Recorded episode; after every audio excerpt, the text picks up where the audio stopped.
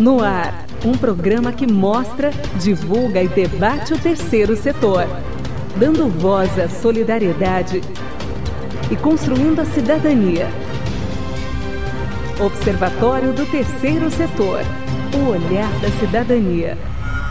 Bebida é água, comida é passo. Você tem sede de quê? Você tem fome de quê?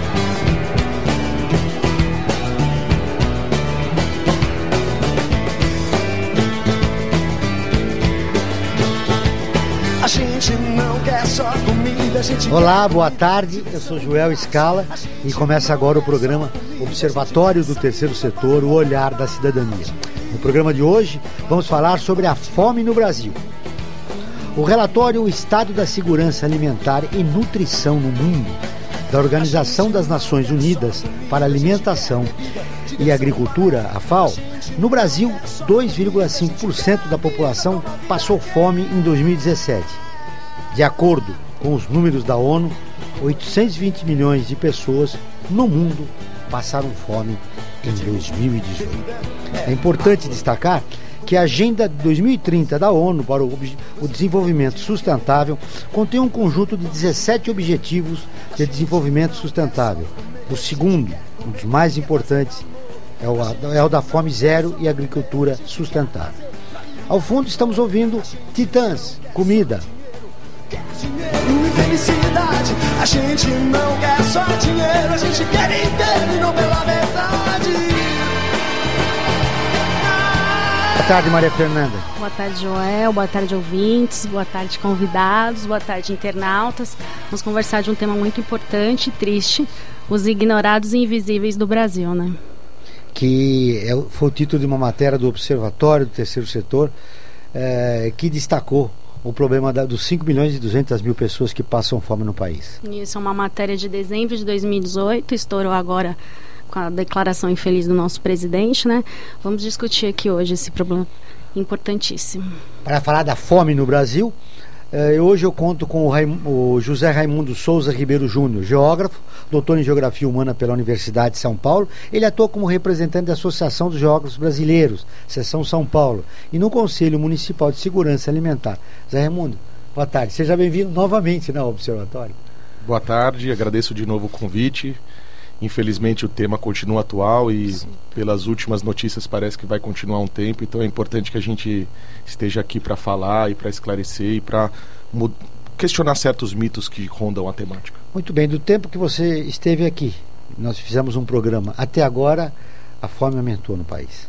É, a gente não tem dados precisos sobre a, segurança sobre a insegurança alimentar e a fome no Brasil, porque isso demanda, demanda uma pesquisa que o IBGE faz de tempos em tempos e está para sair um resultado mais atualizado esse ano. Depende das divulgações, né, de como anda o, o cronograma do IBGE. Mas os nossos últimos dados de 2013 apontavam para números bem altos como a, o, o, contexto econômico do país se deteriorou de lá para cá, a tendência é que tenha aumentado.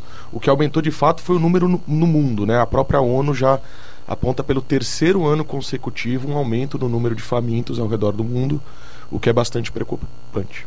Muito bem, é, são mais de 13 milhões né, de brasileiros que perderam o emprego e, claro, esse é um dado importante para a gente imaginar que a fome tem aumentado no país. É, o, além dos dados sobre a insegurança alimentar, o IBGE produz dados sobre como as pessoas acessam os alimentos. E no Brasil, parte expressiva, eu vou um número aproximado, assim, próximo de 90% dos alimentos adquiridos nas cidades, então estou falando de 80% da população, né?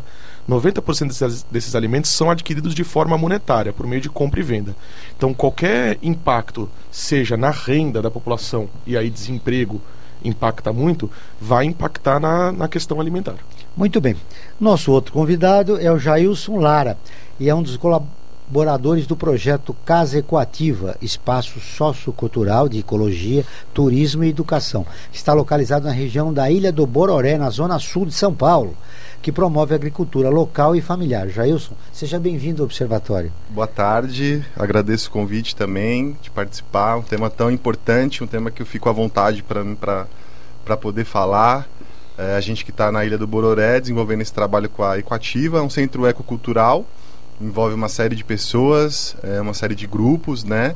é, a comunidade que está ali também, não só a comunidade do Bororé, mas como essa, essa, essa parte da população da área verde da, da cidade de São Paulo, que é o extremo sul. Né? A gente está nas áreas de proteção ambiental, na área da Mata, da Mata Atlântica, então é o que vai ter ali os cursos de água, né? As, os, os as nascentes de água, tem nascente porque tem Mata Atlântica e lá também estão tá os produtores da, da, da, agricultura familiar. Uma parte também está invadida já, né? É, é, a gente tem essa questão também da, da superpopulação, né? Mas a gente também acredita que vem muito de um desencontro de políticas públicas e de planejamento urbanístico, né? É, ali a gente vai ter um, hoje o Grajaú, que é um dos 96 distritos da cidade de São Paulo, é um dos mais populosos, né? A gente está falando de, uma, de um número grande de, de, de pessoas. E aí, mas a gente também está falando também dos agricultores locais, a gente também está falando das culturas tradicionais, né, das terras indígenas, dos, dos, dos, dos, terreiros também, né? Envolve uma série de questões, né? Envolve uma série de questões. População indígena. População indígena. Ah, a agricultura local seria uma saída para essa situação terrível que o país passa em relação à fome? Ela sempre foi e ela vai continuar sendo, né? Mesmo sofrendo essa série de retrocessos, né? de pressão, né? De, de, de, boicote, mas a agroecologia, a agricultura familiar, ela existe há muitos anos, né? Na verdade, é muito mais antiga do que a própria que a gente chama de agricultura convencional. Essa sim é, é, é nova e ela vai colapsar, né? Não tem como a gente continuar produzindo desse jeito, produzindo, é, até se falar em questão de produção, a gente produz mais do que a gente consome. Então é uma conta que não fecha e tem muito a ver com a questão de desigualdade social que a gente vem infelizmente também aumentando esses dados também no cenário nacional. Se ela é uma solução para o problema e ela é antiga, porque uh, nós nos escolamos dessa, dessa, dessa proposta que poderia resolver parte do problema que a gente vive em relação à fome? Eu acredito que um, um, o sistema também de econômico nosso também ele é um fator chave para a gente poder pensar nisso, né? Então, quando a gente também é, pensa no capital, ele vai é, banalizando muitas coisas e trans transformando isso em é, se retroalimenta, né? Então, a gente também tem que pensar em, em propostas de economias solidárias e a agricultura familiar ela entra muito nisso, né? É, e aí, uma vez que você vira especulação, no caso a gente está falando de comida, quando a comida vira especulação, a gente fica difícil distribuir de, de maneira igual, né? Então, assim, vai ter uma série de fatores e uma delas é o sistema econômico, né? Quando a gente é, fi, é, opta por esse modelo é, do capital, a gente é, vai, vai ter que pagar uma conta cara, igual a gente está pagando. A dificuldade nossa de desenvolver um projeto coletivo, só uh, ela é uh, oprimida só pelo, pelo fator econômico? Tem, ah, você acha que tem questões culturais aí? Acho que tem várias questões culturais, várias questões transversais, né? É, a gente pode falar um pouco do que a gente vem fazendo, apostando muito na educação, em espaços que são espaços de aprendizagem, né, nas escolas, né? Então a gente vai falar desde um, um pouco a equativa, que é o que a gente costuma dizer que é um, um pingo no oceano, mas já é um, uma gota, né? Ela vai trabalhar muito com esse, com esse lugar da base mesmo. Né? A gente acredita que é um, um, uma série de questões, por isso trabalhar com educação, também estamos falando de questões culturais, a gente também está falando do meio ambiente, né? É, e estamos falando de comida também, comida de verdade. Ao longo do programa a gente vai falar sobre essa, esse projeto que você desenvolve lá na Zona Sul de São Paulo, mas agora vamos ouvir a Maria Fernanda. É, eu estava chamando o João para a gente chamar os ouvintes para participar da nossa conversa. Vocês internautas que já estão aqui no nosso, na nossa live no Facebook, estão participando. Boa tarde, obrigada. Estamos esperando a sua participação. E também dá para participar atra, através do nosso WhatsApp, 11 95077 1295. Vou repetir, 11 950771295 ou pela rádio aqui, você entra ao vivo, quem é fora de São Paulo, coloca o 11, o 3289-3580 ou 3253-4845. É um tema muito triste, tá para entrar até uma matéria no, no site do Observatório entre hoje, hoje e amanhã, no máximo, sobre 17 pessoas morrem por dia de desnutrição aqui no Brasil.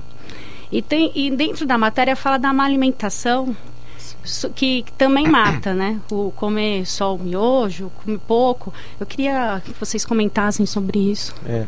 Acho que uma coisa que é importante explicitar e que a fala do presidente, a desastrosa fala do Bolsonaro na semana passada explicita, é que há um certo senso comum de que a fome se, se reduz a um único fenômeno que é a inanição.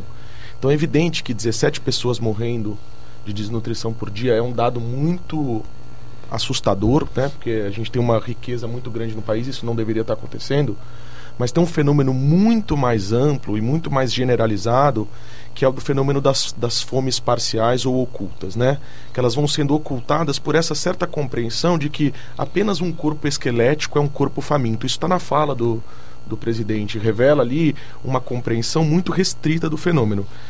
Em 2013, a gente tinha no Brasil 7,8% da população, que dá mais de 17 milhões de habitantes, em insegurança alimentar moderada ou grave. O que, que isso quer dizer? É, que quer dizer que já, quando é moderada, já está havendo redução quantitativa ou está sendo prejudicada qualitativamente a alimentação dessas pessoas. Importante você destacar isso, quer dizer, pessoas que são economicamente ativas e não se alimentam bem por, por causa dos péssimos salários e as Ah, condições é. de trabalho. É, não, isso quem de alguma forma vai tendo alguma sensibilidade para a temática consegue perceber, né? Se você vai nos restaurantes populares que existem na cidade de São Paulo, né, um programa importante de restaurante popular que serve refeições a um real, muitas vezes quando você entra nesses restaurantes, o que você tem lá na maior parte da- dos casos são estudantes da região e trabalhadores que trabalham ali no entorno desse restaurante.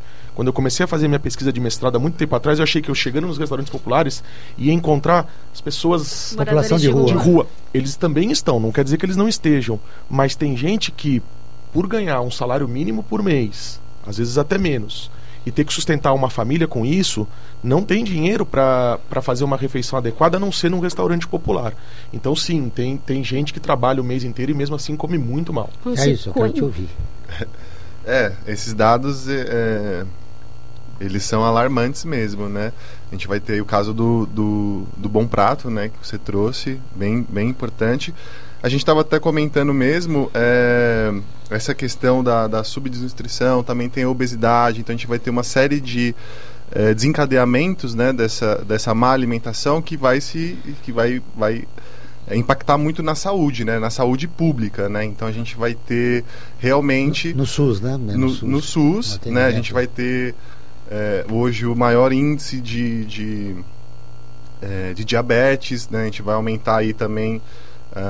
é, tudo vem também desse, desse universo do- dos ultraprocessados, né? Quando a gente também está falando desse acesso de alimento. Então, aonde está esse alimento também in natura? Onde eu consigo esse alimento com maior valor nutricional, né? Então, ele também a gente tem pouco acesso a esse tipo de alimentação. O que eu acredito também que, obviamente, as, as margens, as periferias, a, a população da periferia sofre mais, mas hoje a gente tem um panorama de, de bastante gente se alimentando mal, né? Hoje, inclusive, às vezes, independente dessa classe social, a gente é, é, tem gente que não, não, não necessariamente está se alimentando bem. Não, são 52 milhões de brasileiros que têm uma renda de 406 reais por mês. São 406 reais para aluguel, luz, água, sobra para comida. São 15 milhões com uma renda de 140 reais. Eles sobrevivem, não vivem. Eu já vou para uma pergunta da Thaís Carpinter de Souza. Ai, desculpa se eu falei seu sobrenome errado, me corrija. Muito obrigada pela pergunta. Vocês acreditam que a reforma da Previdência e outros cortes de verbas, esse presidente vai se comover com a fome no Brasil? Ele não parece se comover com essas questões, né? Pelo contrário, eu acho que o que a gente está vivendo agora é um cenário muito preocupante em que quem vai pagar pela crise econômica são os mais pobres. A gente tem visto uma perda de direitos muito grande, né? A classe trabalhadora vai tendo suas condições de vida deterioradas, então certos cortes em programas sociais também muito claros. Só para dar um, um exemplo assim de como isso é uma questão central, né? No caso do Bolsa Família, a linha de extrema pobreza que o Bolsa Família adota é de 89 reais por mês. Então isso é considerado extrema pobreza ou indigente pelo Bolsa Família. Essa linha é mais baixa do que a linha de extrema pobreza que o Banco Mundial adota como média internacional. A linha de 1,9 dólares por dia do Banco Mundial já é baixíssima. A nossa linha está abaixo. O Banco Mundial indica para o Brasil, um país que está em desenvolvimento, mas que não está entre os mais pobres, uma linha de pobreza de 5,5 dólares por dia. Nesse caso, seria 26,5% da população abaixo dessa linha. Hum. Abaixo da linha de 89, a gente tem apenas 4,7% da população. Então há uma manipulação muitas vezes dos dados e dos programas, sem explicar exatamente o que está por trás dos dados, a gente vai achando que a situação não é tão grave, mas a situação é mas é gravíssima. É. Gravíssima. Muito bem. Gravíssima. É, a gente vai ter aí um, uma diferença gritante, né, dos primeiros, dos primeiros, da, das primeiras ações políticas, né, no, no âmbito institucional, dizendo, né, no caso é, a gente vai conseguir é, o primeiro ato talvez do, do, governo atual agora foi a extinção do Conceia, né, a primeira coisa é, que foi feita, né, e aí a gente tem é, é, algumas gestões passadas que a primeira coisa que foi feita foi uma política do, do fome zero, né, de extinção. Então a gente já consegue nessa, nesses indicadores ver é, é, a diferença. Perceber a sensibilidade do governo em relação a essa Exatamente. questão. tem uma pergunta aqui já pelo WhatsApp que tem a ver. Primeiro eu quero agradecer a audiência de São Paulo, Rio Grande do Norte, Rio Grande do Sul, Rio de Janeiro, Pará, Pernambuco, Distrito Federal, Minas Gerais, Paraíba, Bahia e Amazonas. Muito obrigada pela audiência. O Carlos Tarso de Piracicaba. Existem pessoas até na própria capital de São Paulo, que só se alimentam de macarrão instantâneo, o famoso miojo, né, gente? Essas pessoas contam no mapa da fome? Obrigada, Carlos, pela pergunta depende de que mapa da fome, né? Talvez o mapa da fome, nem sequer o da ONU, elas entrassem. Então, se o Bolsonaro é uma versão extrema deste olhar restritivo, às vezes até uma organização como a ONU, por adotar parâmetros muito restritos, então para esses dados da ONU são de subalimentação, eles estão falando quem tem déficit calórico, eles estão considerando como famintos quem tem déficit calórico talvez comendo miojo as pessoas não tenham, não estejam no déficit calórico, mas todos os outros déficits são desconsiderados, né? Então, a ideia de um mapa da fome é uma ideia que também está em disputa. Depende muito do que você define como fome para você colocar ou não uma pessoa ou uma região como afetada por esse fenômeno. Eu particularmente colocaria alguém que não Sim. tem outra opção de fazer uma refeição e precisa apelar para o macarrão instantâneo Muito bem, agora nós vamos continuar com as perguntas dos ouvintes daqui a pouquinho. Continue escrevendo, interagindo com aqui com o Observatório, com o nosso programa, mas agora eu preciso chamar a ONU News, que é parceira de conteúdo do Observatório do Terceiro Setor, com a reportagem. O mundo está longe de cumprir metas relacionadas a alimentos e agricultura. A Daniela Gross, de Nova York, traz as informações o mundo não está no caminho para cumprir a maioria das metas dos Objetivos de Desenvolvimento Sustentável, os ODS, ligados à fome, segurança alimentar e nutrição.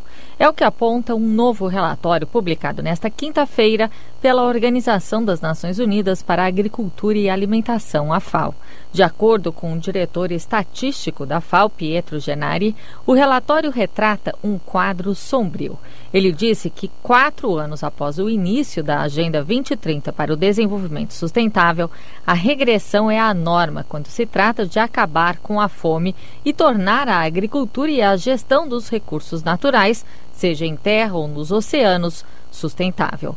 No primeiro relatório do gênero, a FAO analisou de forma visual as principais tendências e dados globais de até 234 países e territórios, sob 18 indicadores de quatro ODS, os de números 2, 6, 14 e 15. O estudo indica que mais de 820 milhões de pessoas ainda passam fome hoje. O número de pessoas com fome no mundo tem aumentado por três anos seguidos e está de volta aos níveis de 2010-2011. Em entrevista à ONU News em Nova York, o diretor-geral da FAO, José Graziano da Silva, explicou que fatores econômicos têm forte influência nesse cenário. É inacreditável que desde que nós decidimos mirar no Fome Zero, a fome tem aumentado.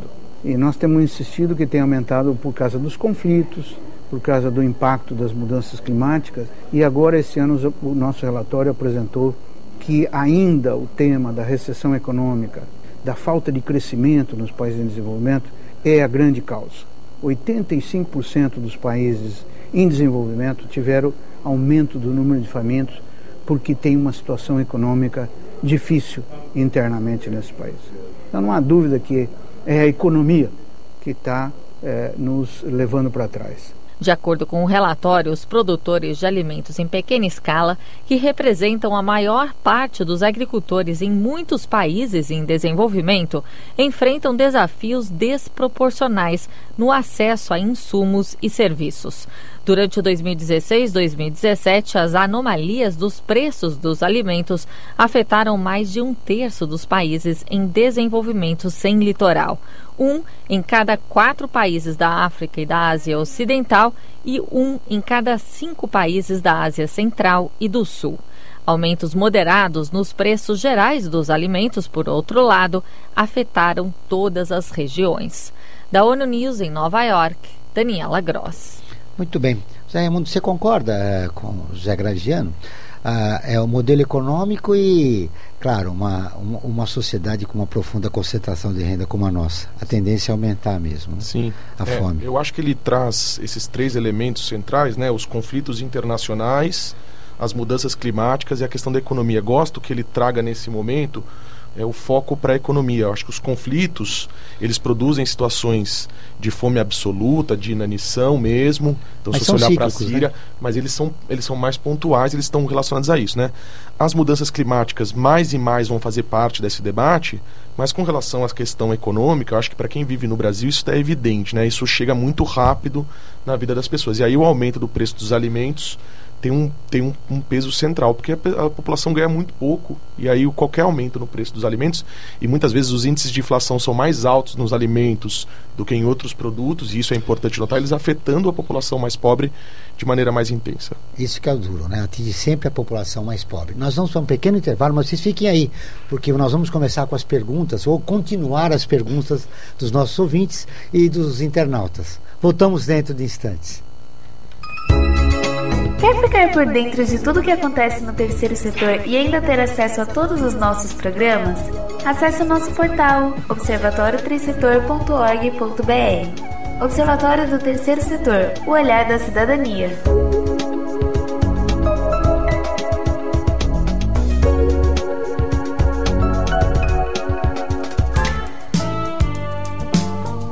A Associação Científica e Cultural das Fundações Colaboradoras da USP, FUNASP, foi constituída com o objetivo de aperfeiçoar o relacionamento das fundações com a Universidade de São Paulo. A FUNASP colabora com a USP nas relações entre fundações por meio de fóruns, simpósios, seminários, pesquisas e intercâmbio de informações, além do seu investimento na área social. Para melhores informações, entre no nosso site www.funasp.org.br. Funasp, um marco entre o universo acadêmico e a sociedade. Internacionalizar a economia afeta o seu emprego? Para onde vai o Brasil? Ter opinião sem análise é só repetição. Repetição, repetição, repetição, repetição, repetição, repetição, repetição, repetição. Informação é importante. Análise é fundamental. Le Monde Diplomatique Brasil. Independente e crítico. Você está ouvindo Observatório do Terceiro Setor. Apoio FUNASP. Tendência Mídia. Quando a terra ardendo, com fogueira eu perguntei a Deus do céu. Ao som do Luiz Gonzaga, Asa Branca, um clássico da música popular brasileira, nós iniciamos mais um bloco do Observatório do Terceiro Setor. Hoje falando sobre a fome no Brasil, com José Raimundo, do Conselho Municipal de Segurança Alimentar de São Paulo, e Jailson Lara, da Casa Eco Ativa como nós prometemos, vamos continuar com as perguntas dos ouvintes. Vamos. A Silva Aparecida Soares está comentando: ó, meu marido só almoça no um real. Nas escolas estaduais tem que oferecer uma alimentação melhor. Já falei para minha filha: é melhor pagar um real no bom prato do que lanchar, onde lancha uma porção de biscoito doce e uma goiabada achocolatada. A alimentação nas escolas é complicado. Eu vou para a pergunta da Isadora Reimão. Obrigada, Isadora. Por favor, se puder, por favor, comente sobre o mito de que não é possível produzir a quantidade que precisamos de alimentos sem agrotóxicos.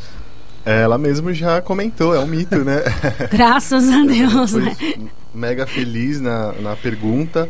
a agricultura familiar já provém né, 70% do que a gente consome, principalmente no Brasil, vem da agricultura familiar, né? A gente tem é, esse cultivo em grande escala. Na verdade, a gente vai ter o, o, mito do agronegócio, né? Mas o agronegócio, os grandes produtores, que não podem, na verdade, ser chamados de produtores, eles não estão produzindo comida, né? Eles estão produzindo ração é, em, grande, em grande escala para a produção de, de gado, para fomentar a, a, o consumo de carne também, né? E por, em contrapartida a gente tem a agricultura familiar já subsidiando há muitos anos e continuando a, a, oferecer comida de verdade. O que a gente já come já vem da agricultura familiar, né? O que a gente tem é uma conta que não fecha do desperdício, né? A própria, a própria matéria do observatório aqui, é, a gente tem de dados, nos últimos anos, no Brasil, é, a gente desperdiçou 26,3 milhões de toneladas de alimentos. Isso representa quase 10% dos alimentos disponíveis. Então é uma conta que a gente tem que fechar Pensando aí. com mais de 5 milhões passando fome, Isso. que é bem mais que 5 milhões, né? Então aí vai envolver a logística, 17. vai envolver a própria distribuição.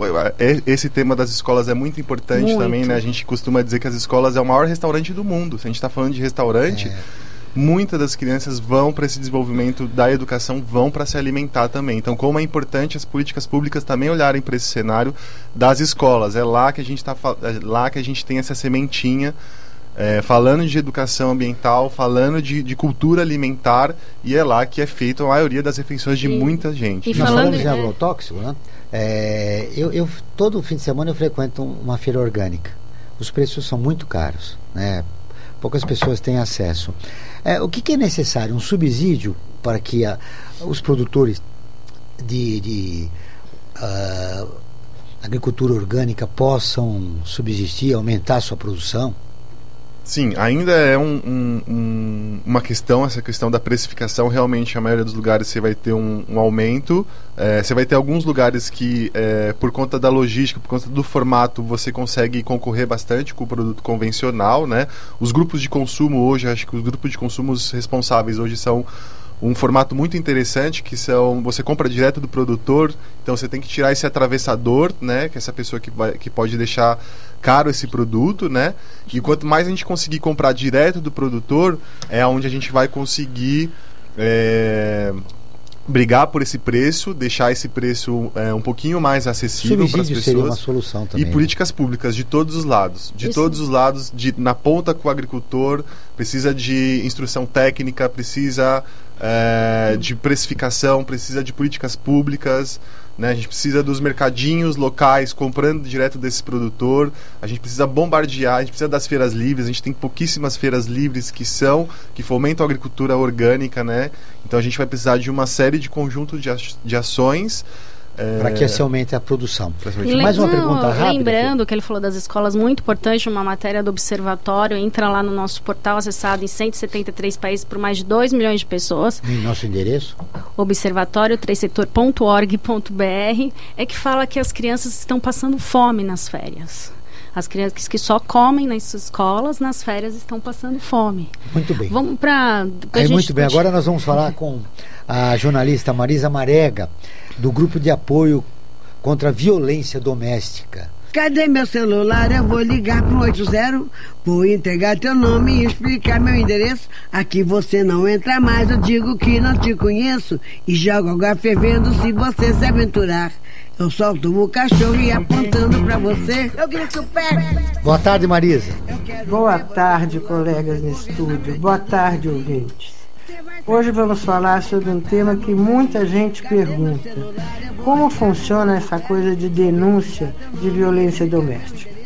A vítima presta queixa, vai na delegacia. Se for delegacia da mulher é melhor, porque os profissionais são mais bem treinados. Nessa etapa é importante narrar todos os detalhes da agressão, para que o BO fique bem completo e facilite a concessão da medida protetiva. Esse instrumento impede o agressor de chegar perto sequer da vítima. Depois que o BO foi feito e a medida protetiva foi pedida, há algumas etapas para a denúncia. Vamos a elas. O exame de corpo de delito. Se a mulher tem arranhões, mordidas, partes inchadas do corpo, enfim, marcas de agressão, vai para o ML, faz o exame de corpo de delito. Esse exame também é feito quando a vítima foi violentada. Funciona como prova de que ela foi obrigada a fazer sexo sem consentimento. Em seguida, o inquérito vai para um juiz que deve responder em 48 horas sob a medida protetiva. Se o caso é grave, o juiz pode até pedir a prisão preventiva do agressor.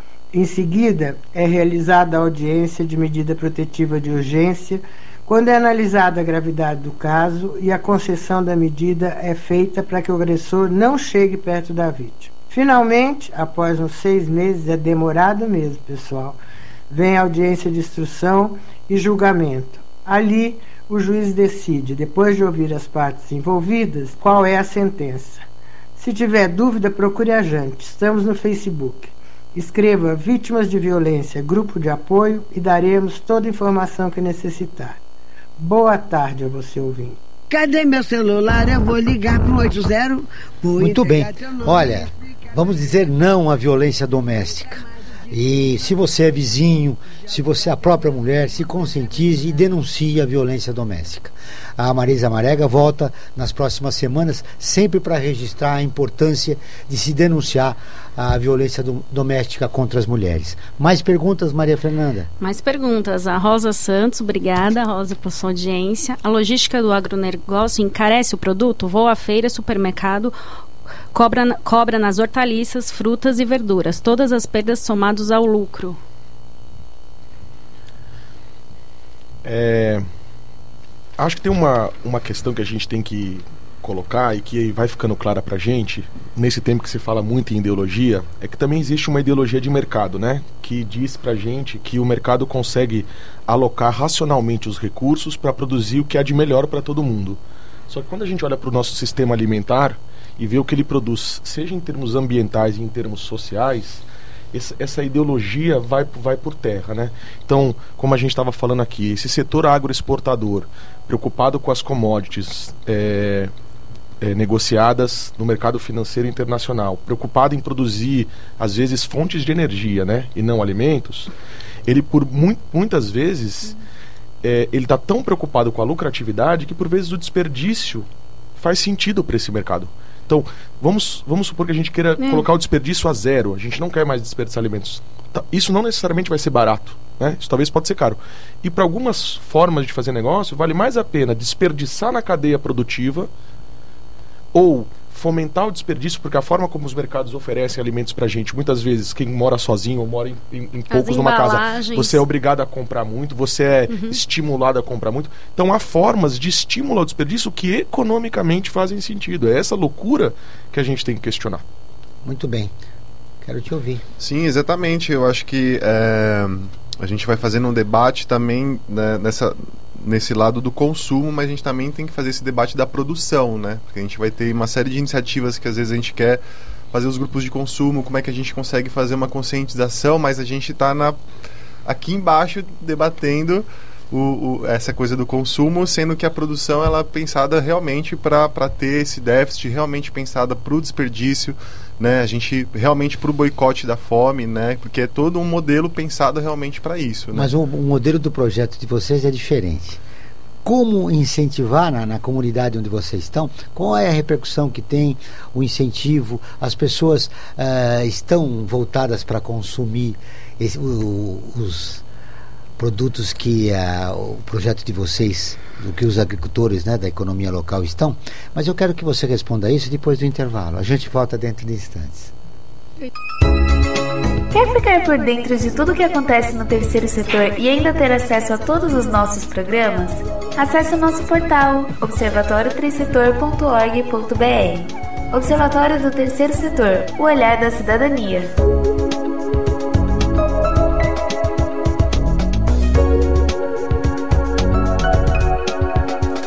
Ouça agora um boletim do Observatório do Terceiro Setor. 821 milhões de pessoas no mundo passaram fome no ano passado. Em 2017, eram 811 milhões de pessoas nessa situação. Os dados são do documento Estado da Insegurança Alimentar e Nutricional no Mundo.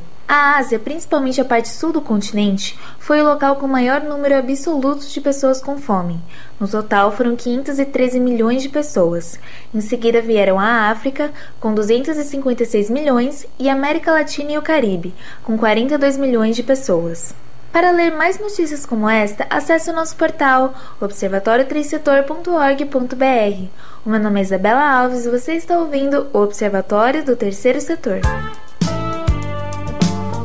A Associação Científica e Cultural das Fundações Colaboradoras da USP, FUNASP, foi constituída com o objetivo de aperfeiçoar o relacionamento das fundações com a Universidade de São Paulo. A FUNASP colabora com a USP nas relações entre fundações por meio de fóruns, simpósios, seminários, pesquisas e intercâmbio de informações, além do seu investimento na área social. Para melhores informações, entre no nosso site www.funasp.org.br. Funasp, um marco entre o universo acadêmico e a sociedade. Quando olhei a terra ardendo, qual fogueira de São João, eu perguntei a Deus do céu, ai, por que tamanha judiação? Eu perguntei. Muito bem, ao som de Luiz Gonzaga, Asa Branca. Nesta música, ela trata sobre a miséria e a seca do sertão nordestino. A história da música fala sobre um homem que perde seu gado, sua plantação durante uma seca e vai embora, procurando condições melhores de vida, mas esperando um dia poder voltar para o seu sertão. Perdi meu gado, de sede, meu alazão. Hoje nós estamos falando sobre a fome no Brasil. É, com dois importantes convidados, Zé Raimundo, do Conselho Municipal de Segurança Alimentar de São Paulo, e o Jairson Lara, da Casa Equativa. Deixei no ar uma pergunta, né?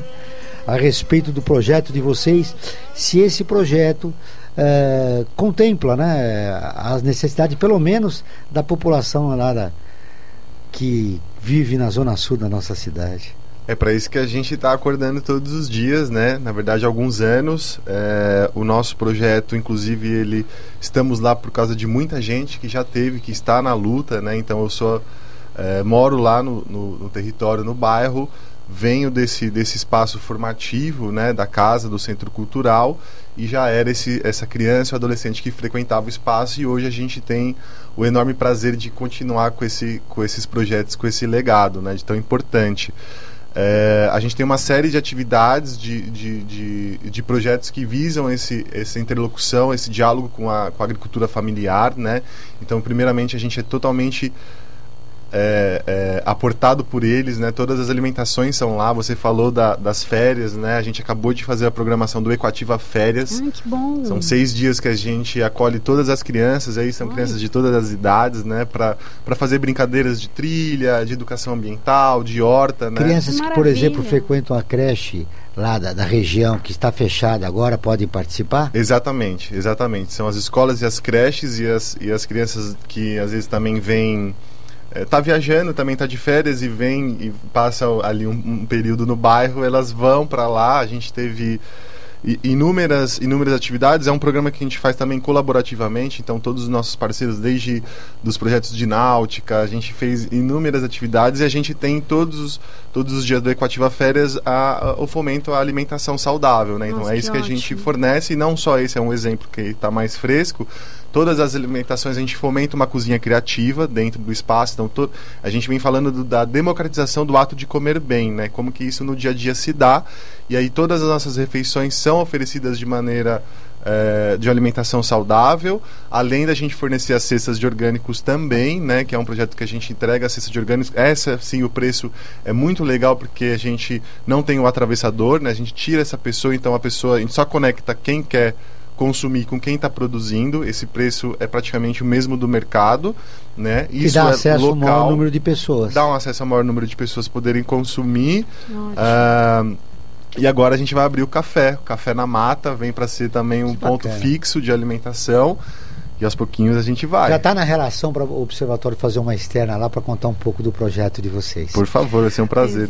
Muito bem. Antes de chamar o Frank, você, eh, Fernanda, seria importante você destacar que aumentou o número de internautas que aumentou, acompanham o Observatório. Eu quero agradecer a audiência São Paulo, Rio Grande do Norte, Rio Grande do Sul, Rio de Janeiro, Pará, Pernambuco, Santa Catarina, Bahia, Distrito Federal, Paraná e Mato Grosso do Sul e Mato Grosso. Obrigada pela audiência. Vamos com as Valeu, perguntinhas pessoal. dos ouvintes, mas antes a gente tem. Ah, sim, claro. Nós vamos agora com- falar em cultura, Cléo.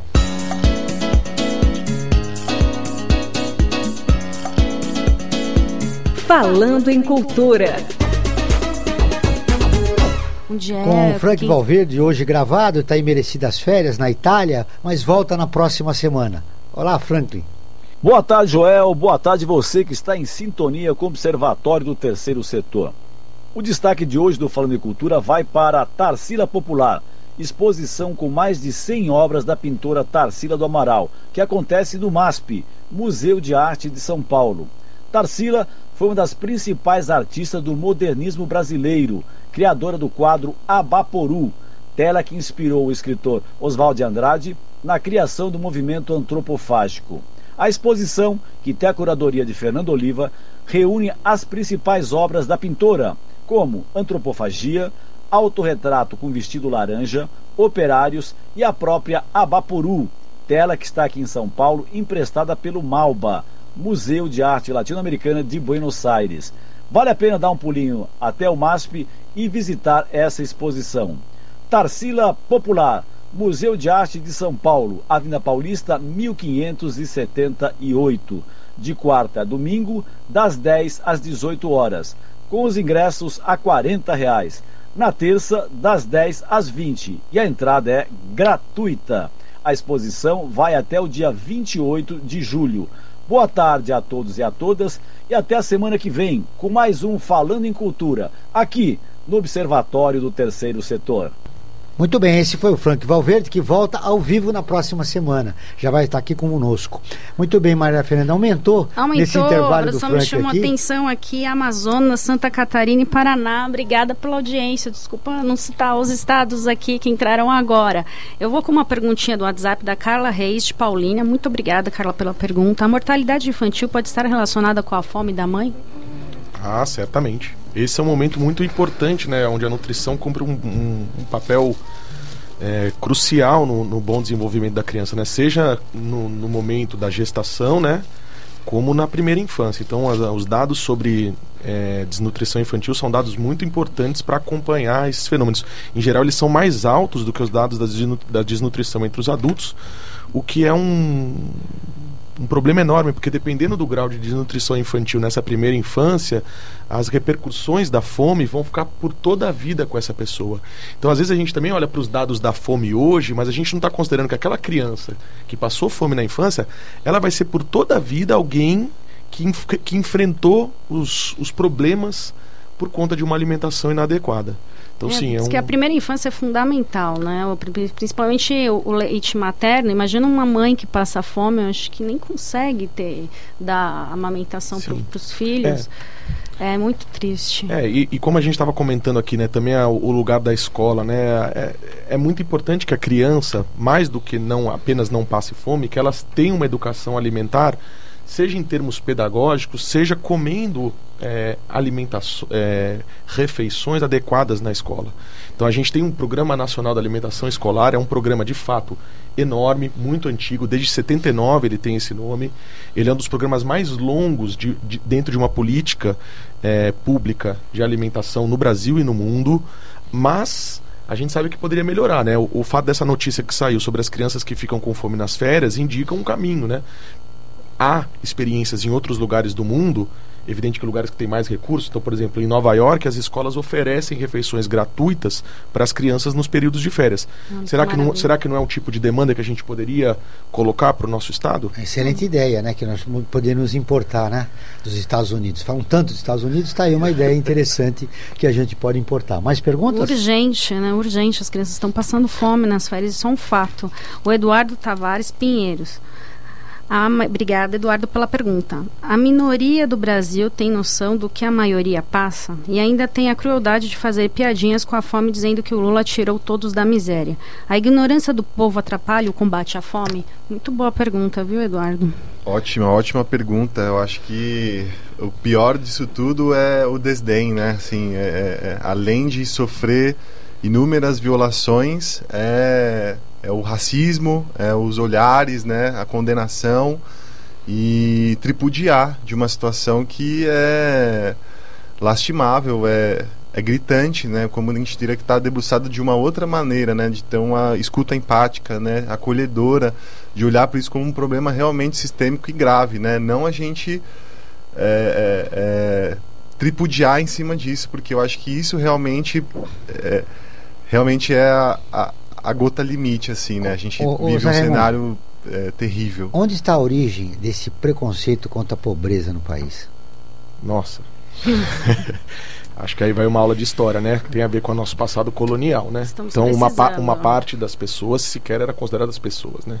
Então tem esse olhar muito preconceituoso que sobrevive. Eu até estava chamando aqui a palavra porque exatamente sobre esse ponto, se a gente voltar um pouco atrás, a proposta do Dória de oferecer uma farinata com restos de alimentos para as crianças, uma ração, veio apoiada, entre outras coisas, por uma fala dele em outro momento de que pobres não têm hábitos alimentares. Então, é uma visão de fato muito preconceituosa com relação aos mais pobres, como se eles não soubessem comer como se eles não soubessem fazer escolhas, quando na verdade, se você for em direção às pessoas e conversar com elas, muitas delas têm um conhecimento belíssimo sobre alimentação, sabem manipular os alimentos. Agora, não tem dinheiro para comprar, não tem tempo para ficar na cozinha.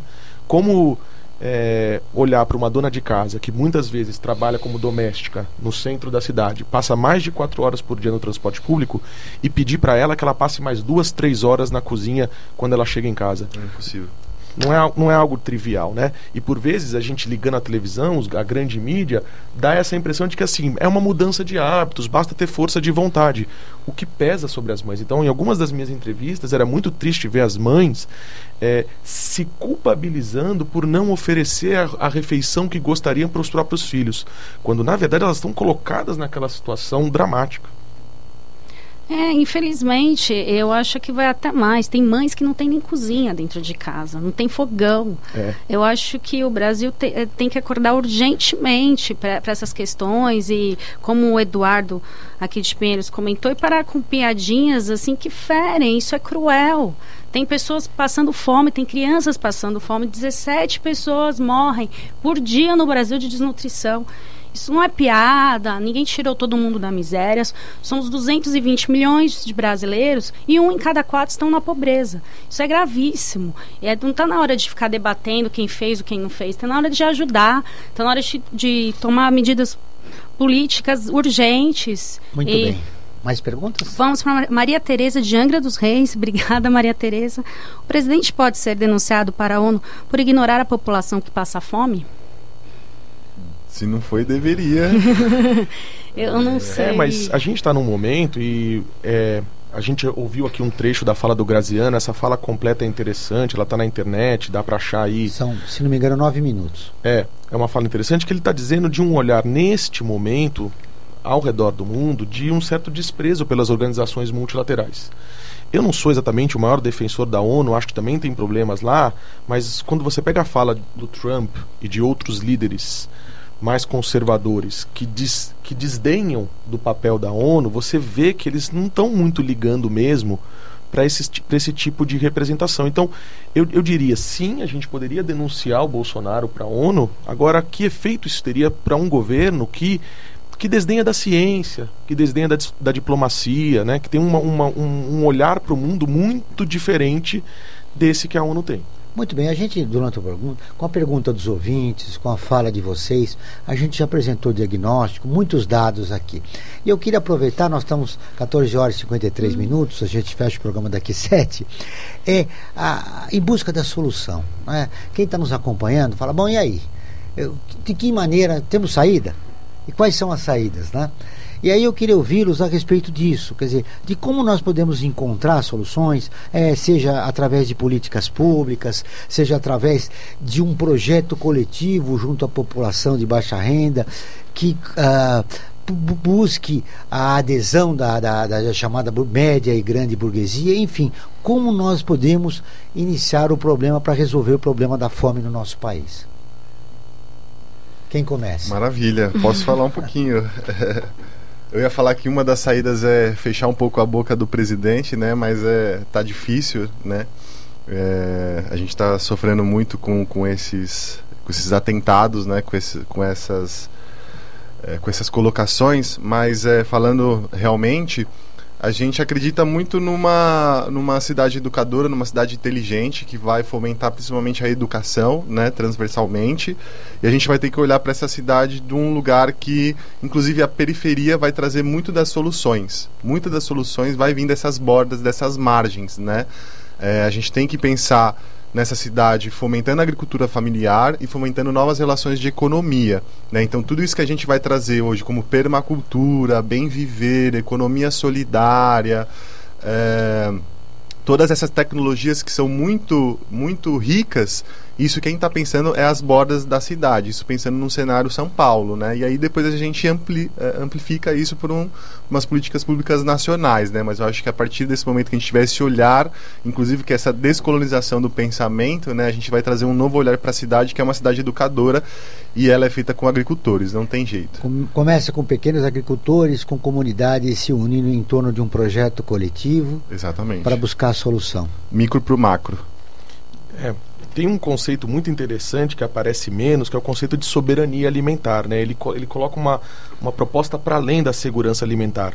Ele, ele dialoga muito com essa ideia da democratização do comer bem, porque a ideia da soberania alimentar é de que haja um controle de fato democrático e popular do sistema alimentar. Quem define como vai ser produzido, como vai ser distribuído, como vai ser consumido, é, não é definido democraticamente na nossa sociedade. Então, esse seria um caminho para a superação da fome, a gente teria que pensar ao mesmo tempo em medidas emergenciais, porque ela não espera, e em medidas estruturais. Acho que isso está na sua fala, né? Você tem medidas de diferentes caráteres. Então, a gente Dá pode... um exemplo, uma medida emergencial. Uma medida emergencial. A generalização de restaurantes populares e comunitários ah, nas periferias da cidade. Você mapeia as áreas onde a insegurança alimentar é mais grave. A gente nem tem essa produção nessa escala.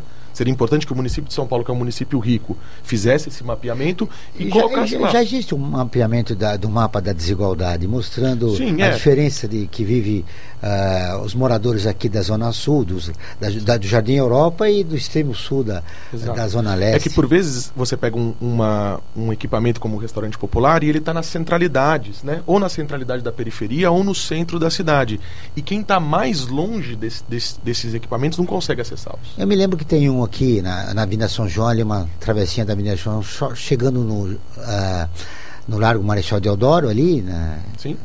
E, e, um na Zona Norte. Eu me lembro que tem dois. Tem mais? Não, não. São, é, acho que a Rede Bom Prato não, em São Paulo são 52. Tem, tem vários. É, tem mas, vários. mas, gente. São cafés e, e refeições. Né? Cafés né? e refeições. Mas, Almoço, janta e um café. Só para dar uma. É, você tem o café de manhã, que acho que é 50 centavos, e, o almo e a refeição, que é um real.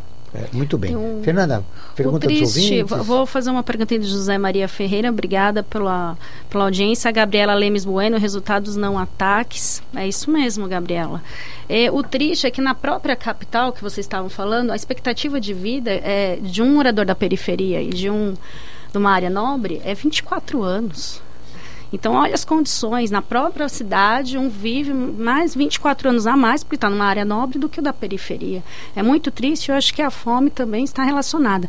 O José Maria Ferreira, em 2014, a presidente Dilma tirou o Brasil do mapa da fome, fato reconhecido pela ONU. Como em pouco mais de quatro anos o país volta novamente a esse mapa, um governo com apenas seis meses de gestão pode ser culpado por isso? Tem que entender o que, Com essa que pergunta é a gente é, vai fechar o programa. Tem que entender o que é o mapa da fome. O mapa da fome da ONU fala sobre gente que consome menos calorias, pessoas que consomem menos calorias do que o recomendado. Esse número que tá esse dado que se aproxima da ideia de inanição, de fato veio diminuindo. Essa fome total, ela é pequena. É que tem outras formas de fome. Né? Não quer dizer que a fome havia acabado no Brasil. Um. Esse é um ponto a ser colocado, né? Quando o governo do PT alardeou que havia acabado com a fome no Brasil, ele também contribuiu para essa má compreensão do fenômeno. Então a fome continuava existindo. A gente não pode jogar politicamente com esses dados. Muito bem. Uh, você tem um recadinho da nossa campanha e dos ouvintes para fechar, Maria Fernanda? Bom, eu queria que eu chamar os ouvintes para participar da campanha permanente do Observatório do Terceiro Setor. Direitos humanos são direitos de todo. O objetivo é promover o diálogo e a reflexão, criando um ambiente de discussão menos violento e mais equilibrado nas redes sociais e na sociedade. Para participar é fácil. Basta compartilhar o banner da campanha que está em nosso portal observatório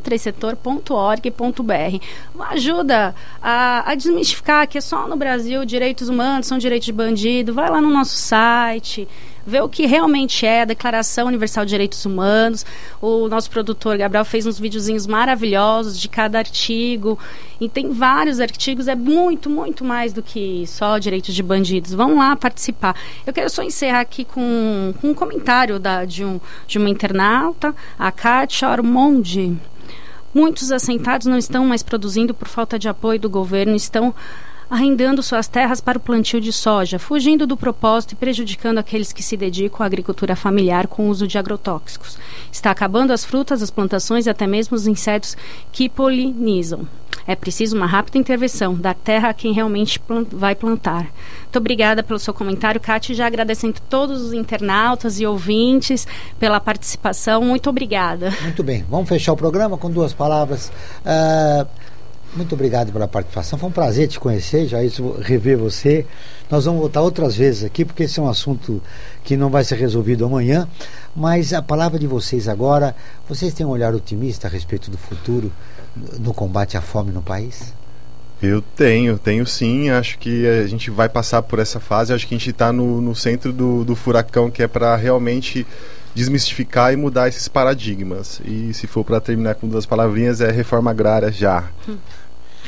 José? É, eu acho que a conjuntura é difícil, a gente vive um momento de brusca, brusca reversão das nossas expectativas, mas talvez seja um momento para a gente recuperar uma radicalidade e, e, romper com as amarras que impedem a gente de fazer certas demandas. Né? Então a demanda por reforma agrária é uma demanda bastante justa e pertinente. Muito bem. O Observatório do Terceiro Setor está terminando. Eu agradeço a presença José Raimundo de Souza Ribeiro Júnior, geógrafo, doutor em Geografia Humana pela USP, e atua como representante da Associação dos Geógrafos Brasileiros e, do, e está também no Conselho Municipal de Segurança Alimentar.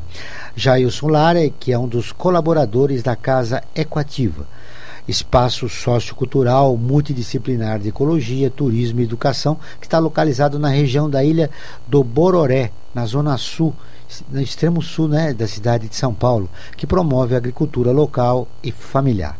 Esse programa foi produzido pela equipe do Observatório do Terceiro Setor, coordenação técnica Sérgio de, de Souza, trabalhos técnicos Cléo Rodrigues. Amanhã, quarta-feira, o Olhar da Cidadania, o programa do Observatório do Terceiro Setor na Rádio USP, recebe o psicanalista Vitor Barão e o sociólogo Carlos Moanes para falar sobre violência do Estado. E claro que a fome é uma das violências uh, mais explícitas que existe no país. E também não perca uh, que nós vamos estar no, no próximo programa, na próxima quinta-feira, quinta nós estaremos aqui com, falando sobre direitos humanos com o economista e professor Eduardo Suplicy, advogada e doutora em direitos humanos, Maíra Cardoso Zapata. Não perca, hein? Quinta-feira, às 14 horas. Uh, e o Observatório do Terceiro Setor fica por aqui. Mas nós vamos sempre lutar por uma sociedade mais justa, solidária e sustentável. Boa tarde e até o próximo programa. Segunda-feira acordei contrariado, sonhei com o supermercado, mas não tinha o que comer. Virei de lado, vou dormir mais um bocado, tô com sono perturbado, mais tarde vou resolver. Ao meio-dia, como a fome não sumia, eu fui na casa da tia e pedi pra me benzer. Vou negar, e sem problema eu não resolvo. Um prato de arroz com ovo, feijão, farinha e couve, talvez possa resolver. Nossa, que fome que eu tô! Passei o dia inteirinho sem comer. Eu já não sei o que fazer da minha vida. Por um prato de comida posso matar ou morrer. Ai, ai, ai, ai, ai, ai, ai, ai. Ai, ai, ai, ai, ai, ai, ai, ai, ai, ai.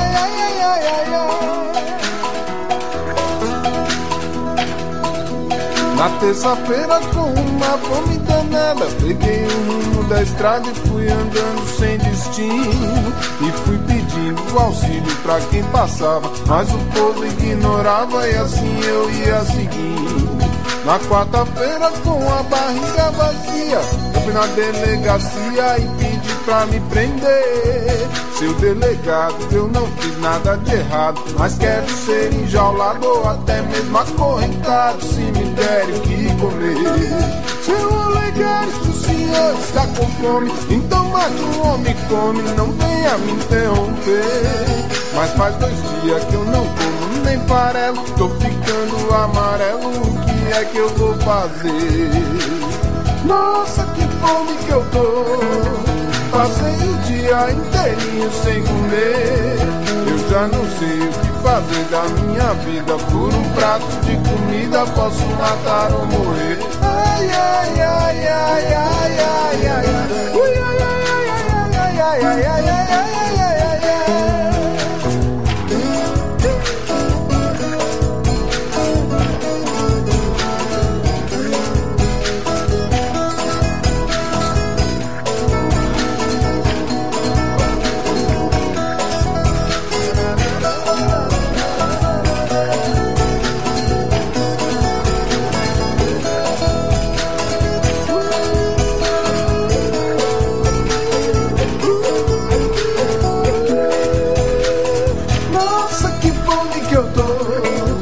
passei o dia inteirinho sem comer.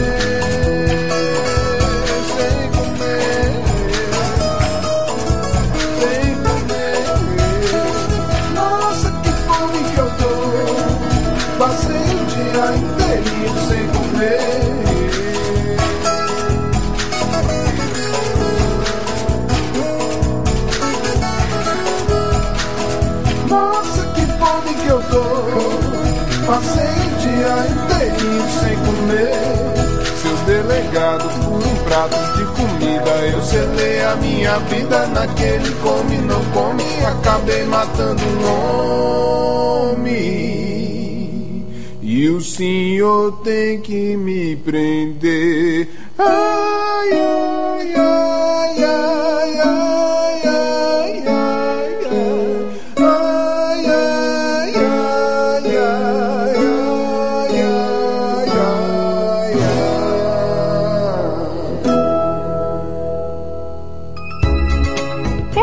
dentro de tudo que acontece no terceiro setor e ainda ter acesso a todos os nossos programas? Acesse o nosso portal observatório3setor.org.br. Observatório do Terceiro Setor, o olhar da cidadania.